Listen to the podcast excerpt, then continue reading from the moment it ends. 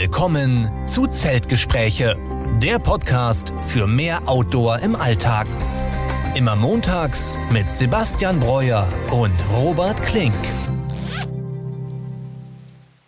Ja, und damit herzlich willkommen zu unserer elften Folge vom Podcast Zeltgespräche. Diese Woche wieder mit mir und Sebastian. Sebastian, grüß dich. Guten Abend, hi Robert. Ja, wir haben wieder eine stürmische Woche hinter uns und ich hoffe, du hast sie gut überstanden. Wie ich gehört habe, war es in München nicht so schlimm mit dem Wetter, aber hier in Essen bei uns war es wirklich eine Katastrophe. Deswegen war bei mir outdoor-technisch auch gar nicht so viel los in dieser Woche. Also man konnte wirklich hier nicht viel rausgehen, aber bei euch war das wohl nicht so, oder?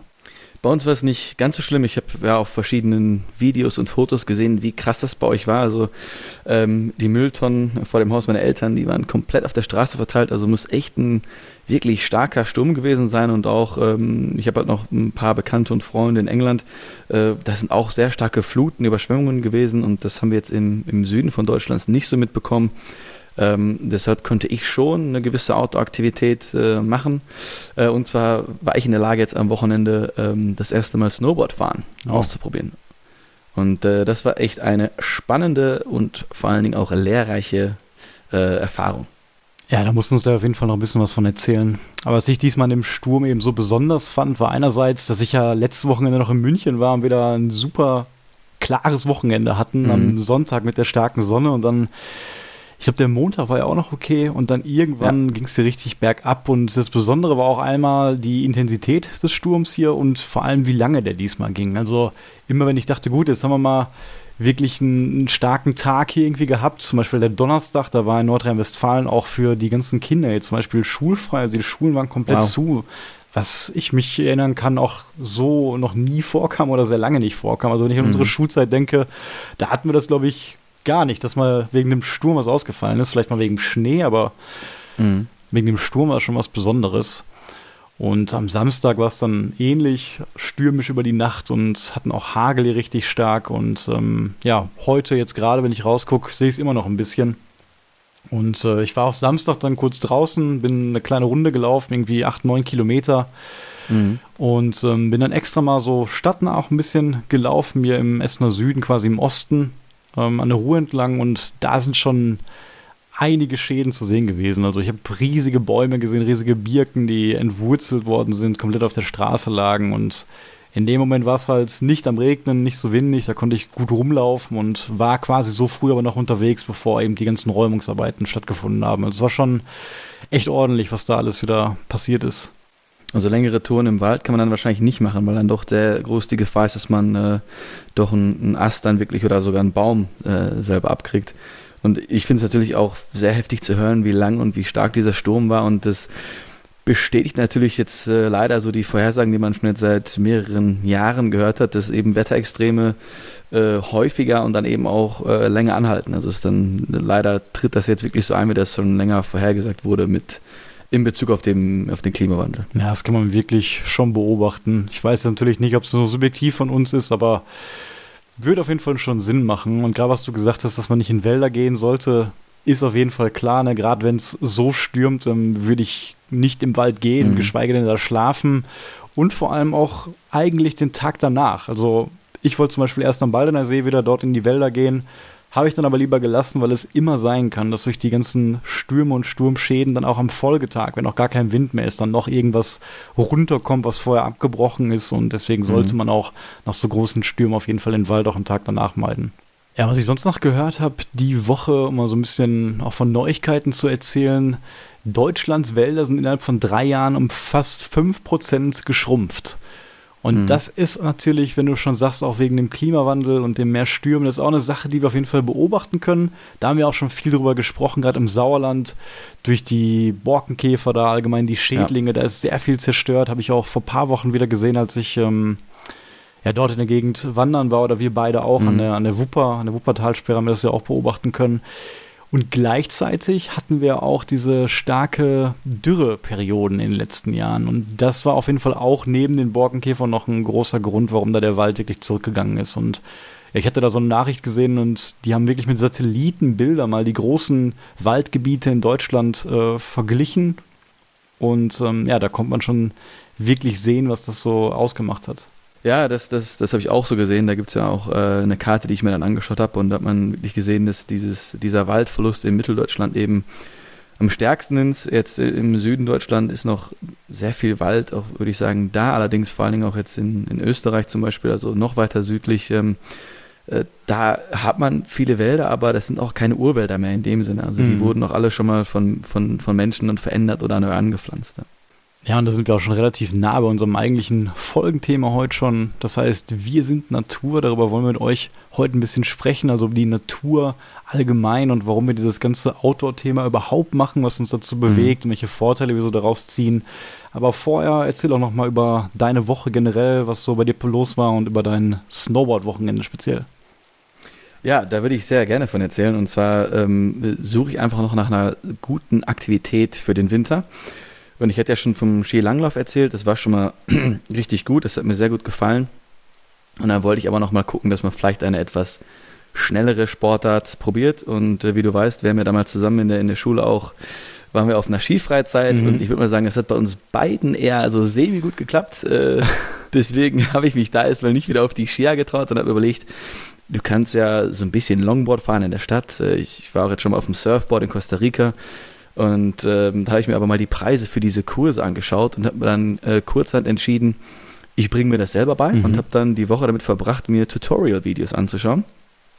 Und diese Tutorial-Videos sahen auch erstmal ja, relativ gut umsetzbar aus. Ja, und ich habe dann, ähm, also es war, ich war mit Arbeitskollegen und Kolleginnen unterwegs und ähm, habe mir dann eben vor Ort dann äh, ja, Snowboard-Ausrüstung ausgeliehen, also Helm, äh, die Snowboard-Schuhe, das Brett, die, die ganzen Klamotten und ja, da bin ich auch am Samstag dann, da waren wir im äh, äh, Skigebiet Wilder Kaiser, Hopfgarten, die Nähe. Äh, und dann bin ich dann frohen Mutes zu der Station und äh, bin dann direkt zum Skilift und dachte dann, ja, ich bin ja dann heute im Nachmittag auf jeden Fall auf den ganzen Pisten unterwegs und habe mir dann das Ticket geholt für die 280 Kilometer Piste, die da vorliegen und habe dann richtig Geld ausgegeben, um dieses, diesen Skipass für die Gondeln zu holen. Was kostet sowas? Ja, da habe ich dann so 65 Euro für diesen äh, Pass ausgegeben mhm. und habe mir dann mein Snowboard abgeholt. Mit diesem Snowboard bin ich dann äh, zum Anfängerhügel am Parkplatz gelaufen und äh, wollte dann meine Tutorials in die Tat umsetzen, habe dann aber sehr schnell feststellen müssen, dass das überhaupt nicht klappt. Ich hätte keine Chance, das war ganz anders. Ähm, und ja, dann bin ich nochmal zu der äh, Skischule hochgelaufen und die hatten zum Glück noch äh, einen Trainer am Start den ich mir dann für äh, den super Sparpreis für 165 Euro äh, mhm. für den Tag für zwei Stunden noch buchen konnte. Diese zwei Stunden sehe ich aber so als Investition in die Zukunft. Das war nämlich richtig gut, also zwei Stunden Privatunterricht. Ähm, da kam man dann schon den Gipfel runter. Das heißt, ich habe dann auch am Samstag von den 280 Pistenkilometer, für die ich bezahlt habe, ungefähr zwei Pistenkilometer auch gemacht. ich bin eine blaue Piste runtergefahren.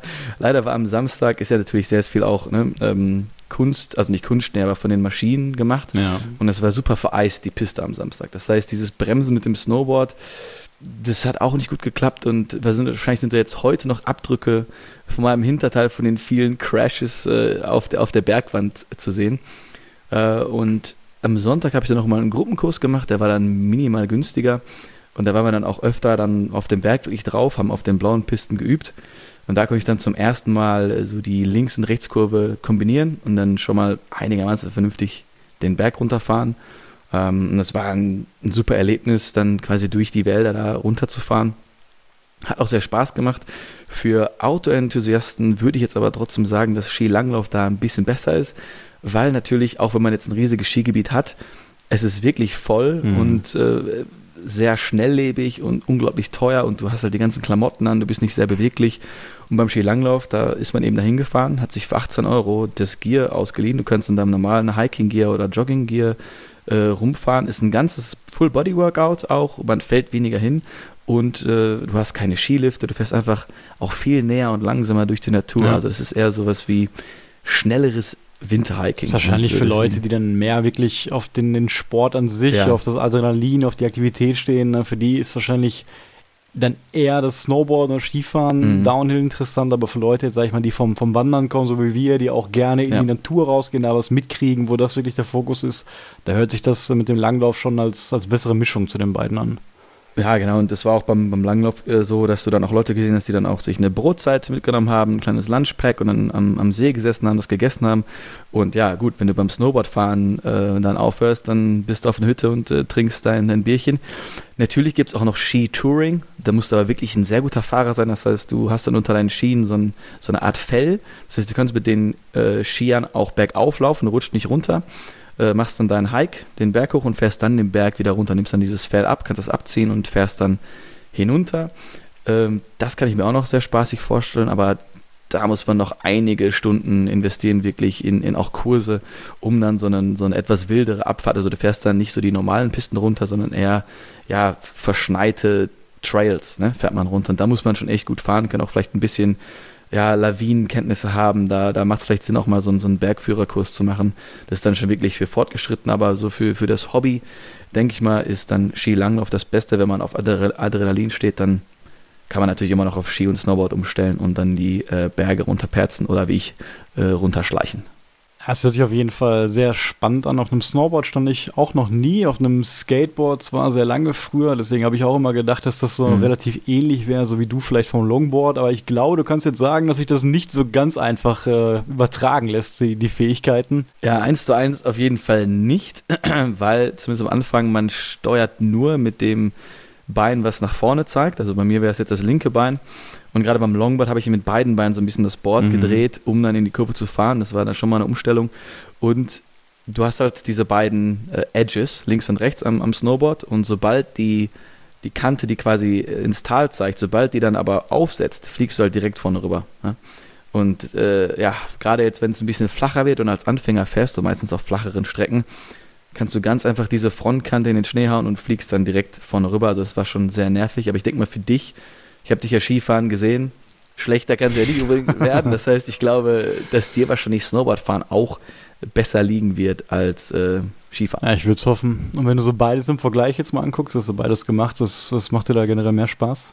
Ähm, auf jeden Fall Snowboard für mich persönlich. Ich finde, das Fahren ist irgendwie ein bisschen angenehmer. Du machst da die coolen Kurven. Und ich mag ja auch Longboarding. Also die Bewegungen vom Oberkörper zumindest sind ähnlich. Ähm, und ich habe halt auch beim Skifahren dann diese die Skischuhe nicht so gemocht und du hast, musst halt beide Beine koordinieren und diese Stöcke. Ähm, und die, die Schuhe, die du anders beim Snowboard fahren, das sind quasi wie etwas klobigere Hiking-Boots, sage ich mal. Also damit kann man noch ganz entspannt eine Treppe hoch und runter laufen. Okay. Ähm, das geht super. Natürlich muss man aber auch beim Snowboardfahren, eine, ich denke mal, eine größere körperliche Fitness haben. Weil wenn du dann hinfällst, musst du quasi dann mit deinen Knien dein ganzes Körpergewicht selber wieder hochkriegen. Ja, und das ist gerade dann am Hang sehr schwierig. Ich habe sehr viele blaue Flecken, Muskelkater am ganzen Rücken. Also ich glaube, die, die, die overall körperliche Fitness, die muss beim Snowboardfahren äh, noch mehr äh, drin sein. Ja. Mhm. ja. ich bin auf jeden Fall äh, froh, dass ich mir nichts gebrochen habe und halbwegs gesund jetzt hier vor dem Mikro ähm, sitze. Und äh, ja, was, was hast du denn noch so äh, gemacht die Woche? Ja, auf jeden Fall nicht so spannendes wie du jetzt und auch nicht so neues. Wie gesagt, war ja der Sturm. Ich habe noch nicht mal meine hm. täglichen Runden wirklich gemacht, weil ich habe ja nichts gegen Regen, aber wenn es dann so extrem ist, dann bleibe ich auch lieber drin. Deswegen äh, habe ich geguckt, dass ich mal was Indoors machen kann und war dann zweimal in einer, in einer Kletterhalle bouldern, einfach ein bisschen mal was anderes ja. auch machen. Macht mir auch sehr viel Spaß jetzt gerade wieder, vor allem natürlich, wenn das Wetter so schlecht ist. Und ähm, dann trainiert man eben nicht nur wie beim Tracking und Wandern die Beine, sondern auch mal ein bisschen den mhm. Rücken und den Oberkörper. Und das passt dann immer beides sehr gut zusammen, finde ich auch. Also wenn man ein bisschen täglich läuft und dann ein, zwei Mal die Woche vielleicht noch klettern geht, das ist für mich ein gutes Ganzkörper-Workout dann auch für die Woche. Ja, und wie gesagt, die einzige lange Wanderung war dann am Samstag, wo ich dann die Sturmschäden so ein bisschen begutachtet habe. Da hat es dann, wie gesagt, nicht geregnet und die Sonne kam auch ein bisschen raus. Ja, und sonst beschäftigt. Äh, habe ich ein bisschen mit der Philosophie auch beschäftigt. Da reden wir auch ein bisschen mhm. drüber. Also irgendwie gerade so ein kleines Interesse generell an, an Philosophie bekommen. Habe da ein Buch empfohlen bekommen, was mich da so ein bisschen in die ganze Stimmung versetzt hat und auch ein bisschen über ja. unsere Welt an sich nachzudenken. Und da ist man auch ganz schnell natürlich bei, bei den Themen ähm, ja, Natur und, und wie das so auf uns wirkt. Ja. ja, du hast mir auch ein paar Screenshots geschickt von diesem Buch. Das waren auf jeden Fall sehr interessante Einblicke und ich denke, das hat uns auch so ein bisschen den Anstoß gegeben, jetzt hier die Folge dann ähm, darüber zu sprechen. Also einmal so ein bisschen über die Gesellschaft, wie wir uns da so entwickelt haben und äh, ja, warum wir aber eigentlich dann trotzdem selber Natur sind, zur Natur gehören und äh, was da so die, die Vorteile und sind und was auch der Mensch davon für positive Effekte vielleicht hat, mehr Zeit in der Natur zu verbringen. Ja, auf jeden Fall. Das ist natürlich ein Gedanke, den man sich irgendwann automatisch stellt, oder ich mir zumindest, warum ich überhaupt den Drang habe, rauszugehen und warum ich mich vielleicht mhm. als Mensch unwohl fühle, wenn ich jetzt nur im Büro sitze, nur drin bin, warum das einfach so tief in uns verankert ist. Und das ist ja eigentlich, weil der Mensch an sich, und das vergessen heutzutage wirklich die meisten Leute, auch mhm. Natur ist. Wir sind quasi auch ein Tier, wir stammen von demselben ab, woraus eine Pflanze mal entstanden ist. Also wir kommen alle ja. Äh, aus, aus, derselben, aus derselben Richtung. Und deswegen ist das einfach so tief in uns verankert und auch diese zivilisatorischen Fortschritte, die wir in den letzten paar tausend Jahren gemacht haben, das ist natürlich für die gesamte Geschichte der Welt und die gesamte Geschichte der Natur und Evolution absoluter Witz. Also so schnell konnte der Mensch sich wirklich gar nicht biologisch anpassen an diese mhm. ganze ähm, Gesellschaft, in der wir heute leben. Und deswegen glaube ich, dass wir tief in uns drin immer noch raus wollen und das einfach so ein, so ein Urtrieb von uns ist, ähm, der uns einfach daran erinnert, dass wir die Natur sind. Ja, das ist ein, ein, ganz guter Punkt. Also es gibt da immer so einen so Spruch, äh, der bei mir manchmal so ein bisschen sauer aufstößt. Also das ist, äh, hört man oft mal hier, der Natur zuliebe. Das ist ja, das machen wir der Natur zuliebe. Und was man da irgendwie verstehen muss, ähm, wir machen es eigentlich nicht der Natur zuliebe, sondern äh, wenn wir dieses Gute tun, dann kommt das uns im Endeffekt zugute, weil wir sind die Natur und wir profitieren auch davon. Ohne Natur ähm, kann, kann der Mensch nicht leben. Und das hört sich vielleicht dann immer ein bisschen hippie-mäßig an, aber ich habe ja selber auch länger in London gelebt, eine 8-Millionen-Stadt, mhm. ähm, aber auch sehr, sehr viele schöne Parks. Und da hast du natürlich aber auch Menschen, die wirklich karrierefokussiert sind, die da CEO von JP Morgan sind, was auch immer, aber trotzdem, sobald das Wetter gut war, hast du die Leute draußen im Grün gesehen. Die wollten nicht nur im, im Concrete Jungle sein, sondern die wollten dann auch in die Natur gehen. Die Parks waren, also der Richmond Park zum Beispiel, super groß. Da gibt es auch Rothirsche sogar drin, die da, die da rumlaufen. Und da sind wirklich alle Leute draußen in diesen Naherholungsgebieten und man kann sich da eben gut erholen, weil der Mensch dann wieder einigermaßen mit der Natur sich verbindet. Ja, und das ist ja auch wirklich bewiesen, dass das für die Psyche jetzt einen unglaublich förderlichen Aspekt hat. Allein mhm. nur zehn Minuten am Tag mal irgendwo dahin zu gehen, wo es grün ist, wo man vielleicht ein bisschen von dem Verkehrslärm geschützt ist, und ähm, ja, man spricht ja auch von, von Waldbaden, dass du dich auch mal mit beschäftigt, mhm. so ein mhm. bisschen. Und ähm, das hilft allgemein, den Stress so im, im, Alltag zu reduzieren. Das macht viel für die Stimmung. Es gibt sogar Studien, die zeigen, dass wirklich ein längerer Aufenthalt im Wald ähm, ja, milde Depressionen ähm, lindern kann oder Symptome davon lindern kann, sodass das, hast du mir auch erzählt, von Ärzten teilweise auch verschrieben wohl mhm. wird. Ne? Ja, also die, diese ganzen, man hat ja quasi einmal eine Lärmbelästigung sowieso, ne? die ganzen Geräusche, aber natürlich auch die ganzen Stoffe, die in der Stadt rumfliegen, die Abgase. Das ist natürlich alles, was, was, was der Mensch nicht gewohnt ist, was der Mensch eigentlich nicht, nicht braucht oder auch nicht haben sollte. Und äh, deswegen bei, was du vorhin angesprochen hast mit den leichten Depressionen, äh, zum Beispiel in Japan kann man eben dieses Waldbaden versch verschreiben wird einfach verschrieben, dass der Mensch auf jeden Fall oder dieser Patient dann in den Wald gehen soll, da dann vielleicht eine kleine Aufgabe hat, dass man vielleicht irgendwas mit den, mit den Steinen macht, ein bisschen Moos sammelt, einfach auch einer anderen Tätigkeit nachgeht.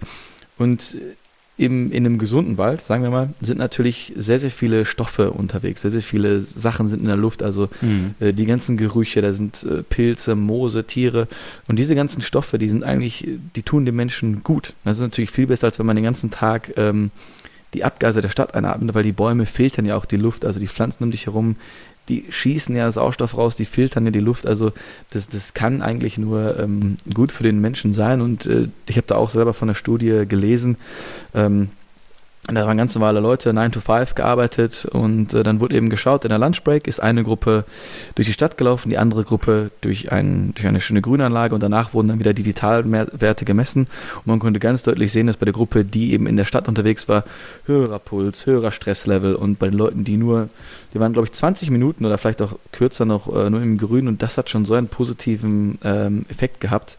Ähm, das, das kann man einfach nicht mehr außen vor lassen. Und deswegen finde ich, das, da haben wir wahrscheinlich eine gute Lösung gefunden, dass das Tracking dafür, ja. für uns zumindest, äh, die beste Lösung ist, sich mit der Natur zu verbinden. Auch, ich meine, wir hiken relativ schnell, sage ich mal, trotzdem geht es da auch für mich ums Entschleunigen. Ja, wir haben dann unsere unser List, unsere, unsere Packing-List dabei. Jedes Item hat einen, hat einen gewissen Zweck und äh, die, die Fragen, die wir uns stellen, ist nicht, wie kann ich jetzt noch das Excel-Sheet effizienter gestalten, sondern die Frage ist dann, ja, wo schlafen wir heute Abend? Haben wir noch eine Wasserquelle? Was machen wir dann zum Abendessen? Und, äh, und solche Sachen. Und äh, das bringt einen dann so ein bisschen wieder aus dieser domestizierten Welt raus, in der wir, in der wir da so leben. Und da fühle ich mich halt richtig lebendig oft auf diesen Touren. Auf jeden Fall, hast du komplett recht. Also, wir haben jetzt gerade diese psychische Komponente so ein bisschen beleuchtet, ne? dass man da mhm. halt verschiedene Benefits hat. Aber was man ja auch nicht vergessen darf, wie du schon sagst, wenn wir dieses Tracking wirklich ausüben. Also man kann natürlich in den Wald gehen und sich da einfach nur hinsetzen und auch campen und hat natürlich auch diese, diese positive Effekte von wegen Entschleunigung und Stressreduktion. Aber wenn wir dabei noch laufen die ganze Zeit, haben wir natürlich erstmal noch Vorteile bezüglich unserer Fitness. Also wir machen ja. ein kleines Workout, es hält uns auch parallel ähm, äh, dazu fit fürs Herz-Kreislauf-System und hat natürlich durch den gesunden Körper, den man da erschafft, hat das auch noch weitere Folgen auf die Psyche, dann positive. Und ähm, deswegen finde ich das einfach so ein, eine der besten Methoden, um überhaupt dann quasi Natur auch ähm, zu erfahren, ja, wie du schon sagst, wir laufen auch langsamer. Mhm. Wir fahren jetzt kein Snowboard, was viel schneller ist, sondern wir laufen mit vier Stundenkilometer gemütlich oder fünf Stundenkilometer und kriegen auch im Gegensatz vielleicht zu, zu Fahrradfahrern viel mehr mit und sind halt sehr flexibel, wenn wir mal wirklich einen tollen Pilz entdecken oder uns mal irgendwie einen Baum ja. näher angucken wollen oder einen Vogel oder mal ganz kurz stehen bleiben wollen, die Ruhe genießen wollen, dann können wir das einfach machen, indem wir sofort kurz stehen bleiben und einfach die Natur genießen, ohne dass wir irgendwie ja, Gerätschaften dort anhalten müssen oder sonstige Sachen. Und deswegen, ja, wie gesagt, finde ich ähm, Tracking eine super Sache. Und auch, wie du gesagt hast, dieser Abenteuergedanke, dieser gewisse Ungewissheit, die wir auch zulassen, wenn wir uns dann nach dem Laufen auch entschließen, wirklich irgendwo in der Natur zu übernachten. Und da hast du ja noch einen mhm. wirklich ganz eine ganz andere Ebene von Empfindungen, die du da hast, weil du dann wirklich mehr zu diesem Urzustand des Menschen zurückgehst, der wirklich nur in der Natur war, nur dort geschlafen hat und du konzentrierst dich dann nicht mehr auf Sachen, die in unserer Gesellschaft jetzt heutzutage leider unnötig wichtig sind, sondern konzentrierst dich einfach darauf, dass du in dem Moment vor Regen geschützt bist, ne, dass dein Hunger gestillt ist, dass du eine ja. Wasserquelle hast, wie du gerade gesagt hast, und dass du eben gut über die Nacht kommst und auch ja wieder ein Körpergefühl richtig entwickelst. Ne? Weil wenn du den ganzen Tag läufst, dann fühlst du dich natürlich anders, als wenn du den ganzen Tag sitzt. Und dieses ganze ja. Zusammenspiel eben aus diesen ganzen Sachen macht für mich einfach, ja, wie gesagt, das Tracking zu dem, zu einer sehr, sehr schönen Naturerfahrung.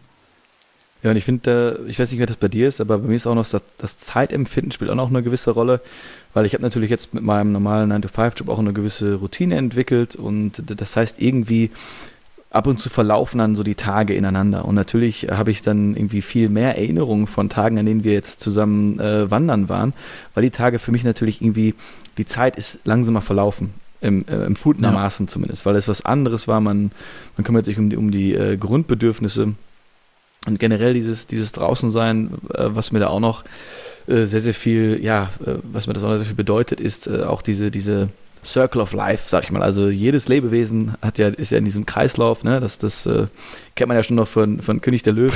und ich finde eben, da haben wir uns halt komplett als Menschen ähm, von entfernt. Ich will jetzt nicht zu gesellschaftskritisch werden, aber es ist natürlich so, dass im Moment der, der Kreislauf bei uns ist, Geld verdienen, Geld ausgeben. Und äh, wenn ich dann jetzt an meine Tage an London zurückdenke, dann, dann ist das schon alles auf diesen Konsum mhm. ausgelegt, dass man äh, schnell Geld verdient und dann aus, ausgibt. Man sieht nur Werbung, du brauchst das, du brauchst das.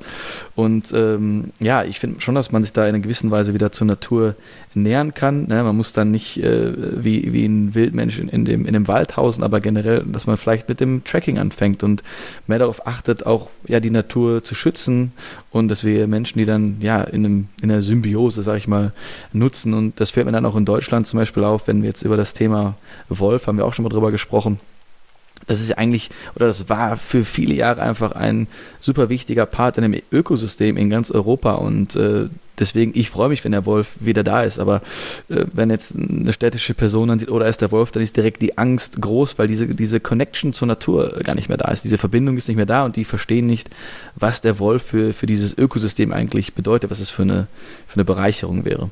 Ja, da hast du völlig recht. Also diese Beobachtung mit der Gesellschaft, die teile ich auf jeden Fall auch wir sind halt nie wirklich in, in einer Situation, wo wir uns mal Gedanken machen müssen über unser Überleben, was natürlich jetzt erstmal vorteilig ist, was wir auch Zivilisation darauf hingearbeitet ja. haben, dass das so ist. Aber das führt natürlich dazu, wie du auch gesagt hast, dass wir wenig bedeutsame Erlebnisse haben und dadurch die Zeit natürlich auch viel, viel schneller rumgeht und wir uns immer in dieser Komfortzone befinden. Und wenn wir da mhm. mal wirklich ausbrechen aus der Komfortzone, dann stellen wir eben diese Unterschiede fest, dass wir auf einmal viel glücklicher sind, wieder ja, die ganzen Vorteile haben, von denen wir gerade gesprochen haben. Und das lässt sich zum Beispiel auch beobachten bei Leuten, die wirklich lange Through-Hikes machen. Zum Beispiel die, mhm. über die wir auch in der letzten Folge gesprochen haben. Leute, die den PCT machen über vier, fünf Monate. Die haben natürlich ein komplett anderes Leben. Die haben keinen ja. 9-to-5-Job mehr. Die laufen nur noch den ganzen Tag. Das ist wirklich ihre, ihre einzige Arbeit. Und durch den Flow, den du dann hast, wo du konstant auch etwas Neues siehst, weil bei viereinhalbtausend Kilometer siehst du eben bei jedem Schritt immer Sachen aus einem neuen Blickwinkel und siehst nicht acht mhm. Stunden am Tag den, den Monitor oder so. Und dadurch vergeht die Zeit auch, glaube ich, langsam, weil man eben diesen konstanten Stream aus was Neuem hat. Und die Leute haben natürlich da auch, lernen natürlich Leute kennen, haben eine Community, die haben einen unglaublich fitten Körper. Nachdem du fünf Monate jeden ja. Tag läufst, dann machst du wirklich jeden fertig. Ich habe letztes Mal so eine coole Geschichte von jemandem gelesen, der ähm, auch Marathons gelaufen, ist auch wirklich Ultramarathons und ja, war halt relativ gut, aber nachdem er dann so einen Strike gemacht hat, da hat er dann wirklich ähm, Weltrekordhalter teilweise mhm. besiegt, obwohl er nie gejoggt ist auf dem PCT, sondern nur gelaufen ist. Aber die Disziplin hat sich da so gut darauf angepasst, ne, dass er dann trotzdem da auch fit war.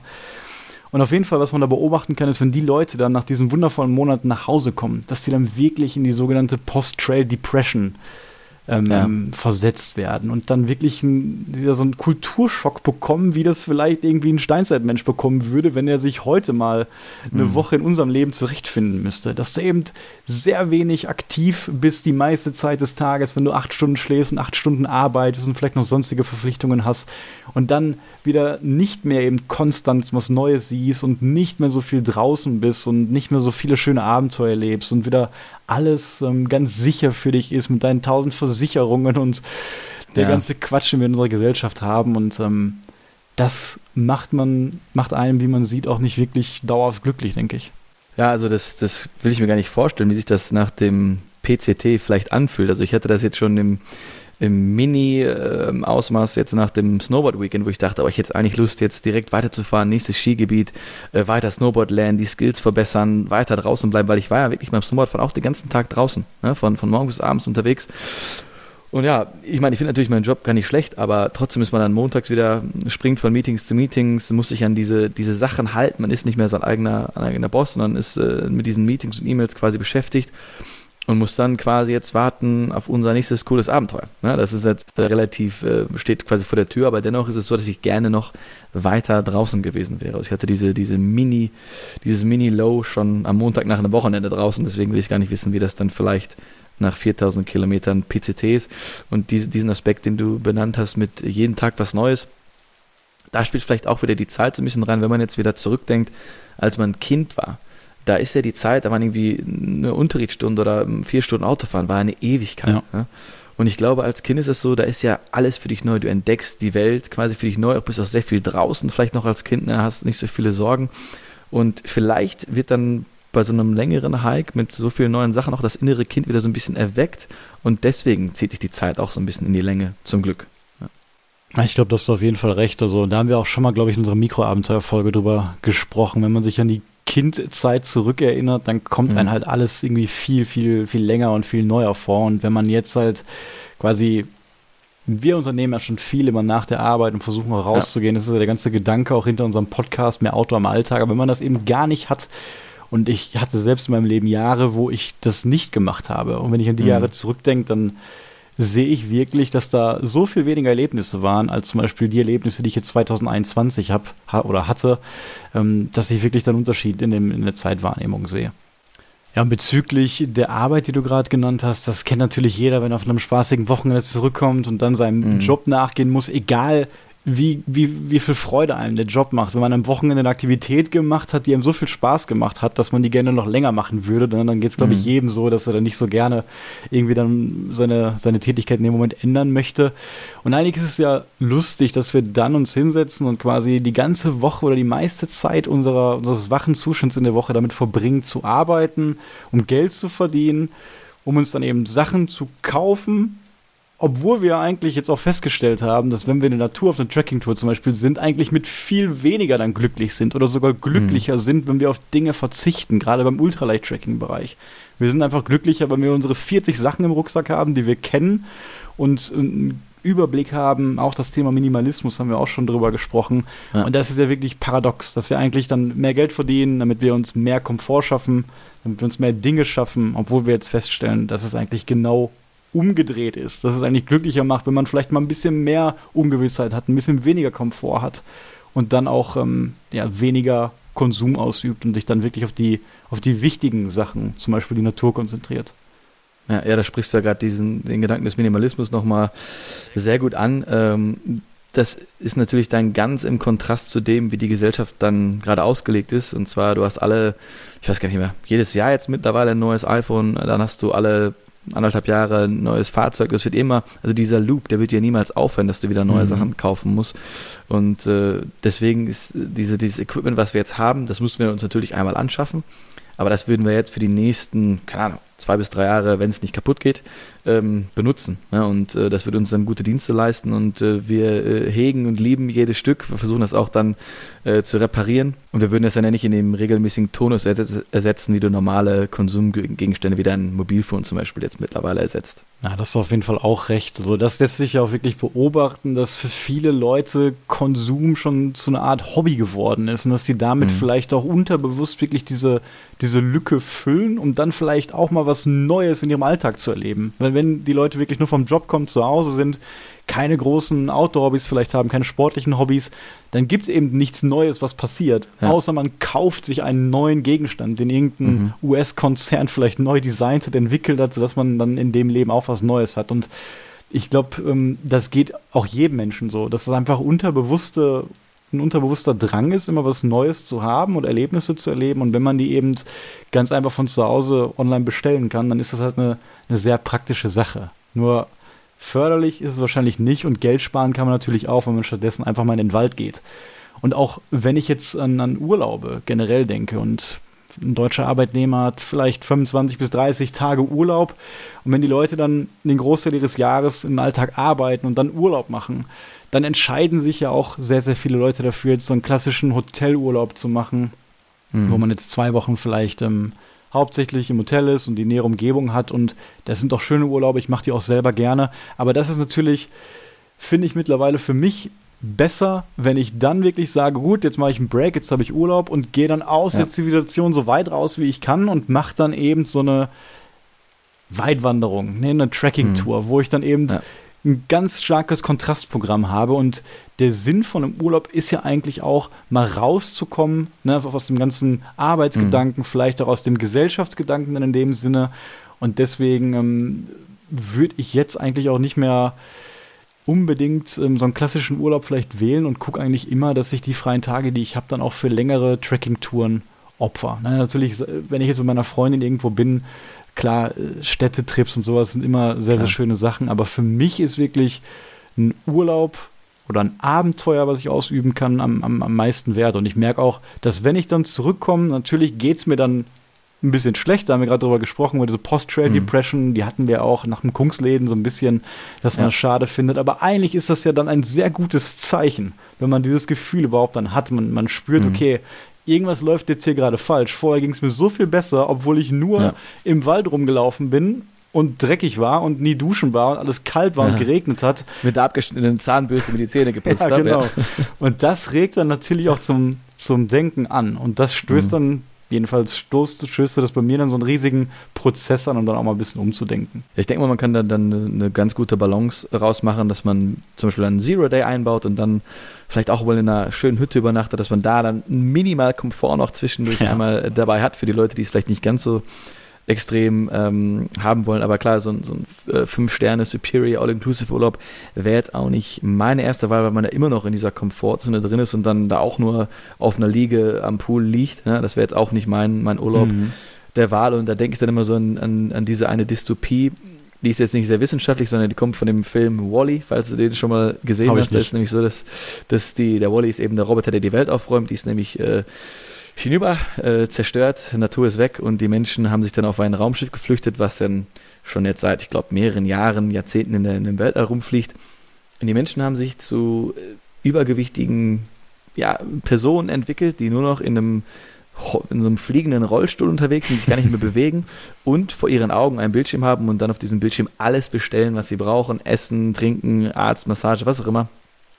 Und äh, das ist halt was, wahrscheinlich dieses Endstadium, was ich auf keinen Fall sehen möchte, dass die Natur weg ist mhm. und die mhm. Menschen dann nur noch in diesem Konsum gefangen sind und sich gar nicht mehr bewegen. Also da müssen wir auf jeden Fall äh, gegensteuern und die Leute äh, mehr dazu bringen, äh, rauszugehen und die Natur wertzuschätzen. Ja, das hört sich auf jeden Fall nach einer sehr schrecklichen Dystopie an. Und ich habe ja gesagt, ich habe mich ja so ein bisschen jetzt mit Philosophie durch Zufall beschäftigt und da geht es eben mhm. auch um, um solche Themen, weil das ja eigentlich so paradox ist, wenn, wenn wir quasi die, die Natur sind. Ne?